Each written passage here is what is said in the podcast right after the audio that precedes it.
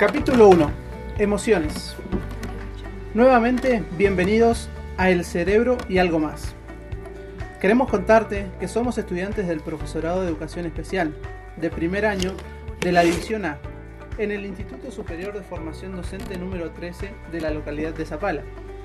En esta oportunidad estamos trabajando desde el taller Bases Neuropsicobiológicas del Sujeto, espacio perteneciente al primer año del profesorado. En esta oportunidad tenemos una gran visita, las emociones. Pero bueno, tanto ustedes como yo se estarán preguntando qué son las emociones. Pero bueno, vamos a darle el lugar a ellas que nos expliquen bien. ¿Cómo están?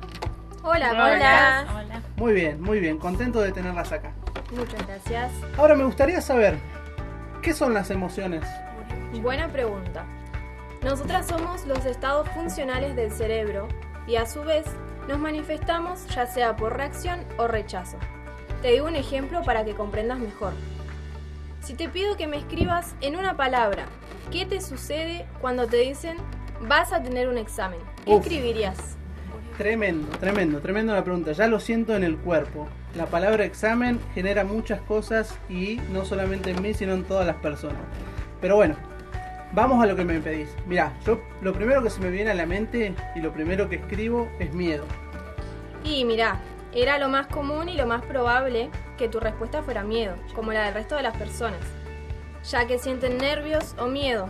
Y sabes qué, esto último es una emoción. Qué interesante, ¿eh? La verdad. Entonces, a ver, vos me estás diciendo que esto es una emoción. Sí, Ahora, ahora pregunto, ¿hay otras emociones? claro que sí. Somos muchas y nos clasificamos en cuatro grupos. Te las presento. Hola, nosotros somos las emociones primarias. Pueden imaginarnos como los colores primarios. Podemos ser la ira, tristeza, miedo, disgusto, placer y sorpresas.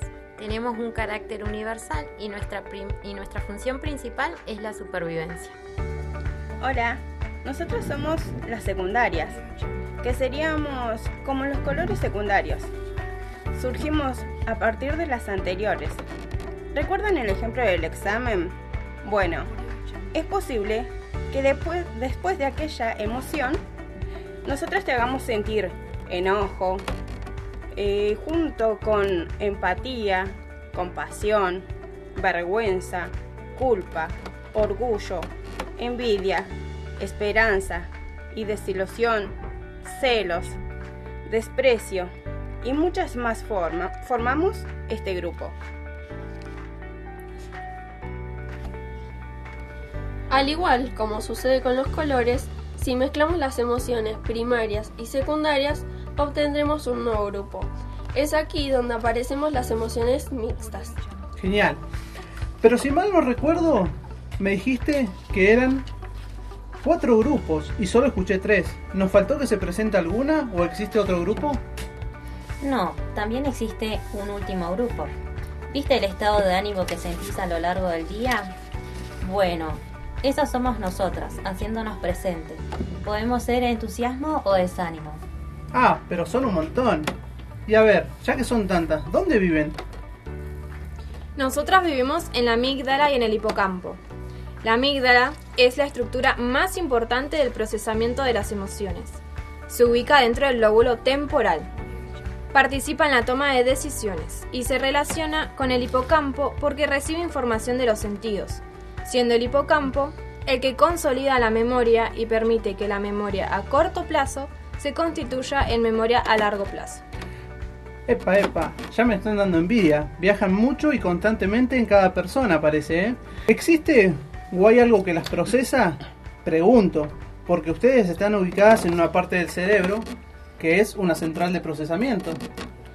Sí, somos procesadas por el sistema límbico, que está formado por el cerebro emocional y se constituye en un grupo de estructuras que se conectan con el lóbulo frontal, que es el encargado de procesar esas emociones y de él depende el modo en el que se aprende el valor positivo o negativo de cada experiencia que se vive. Buenísimo. Con esto nos quedó más que claro quiénes son las emociones y cuál es su función.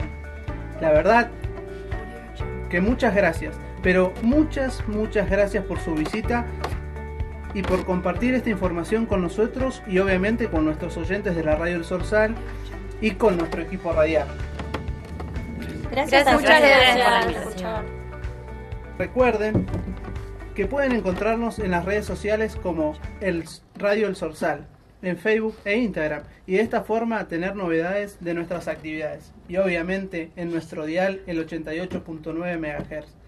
Gente bella, gracias por sintonizarnos y acompañarnos. Nos encontramos pronto en un nuevo capítulo de El Cerebro y algo más.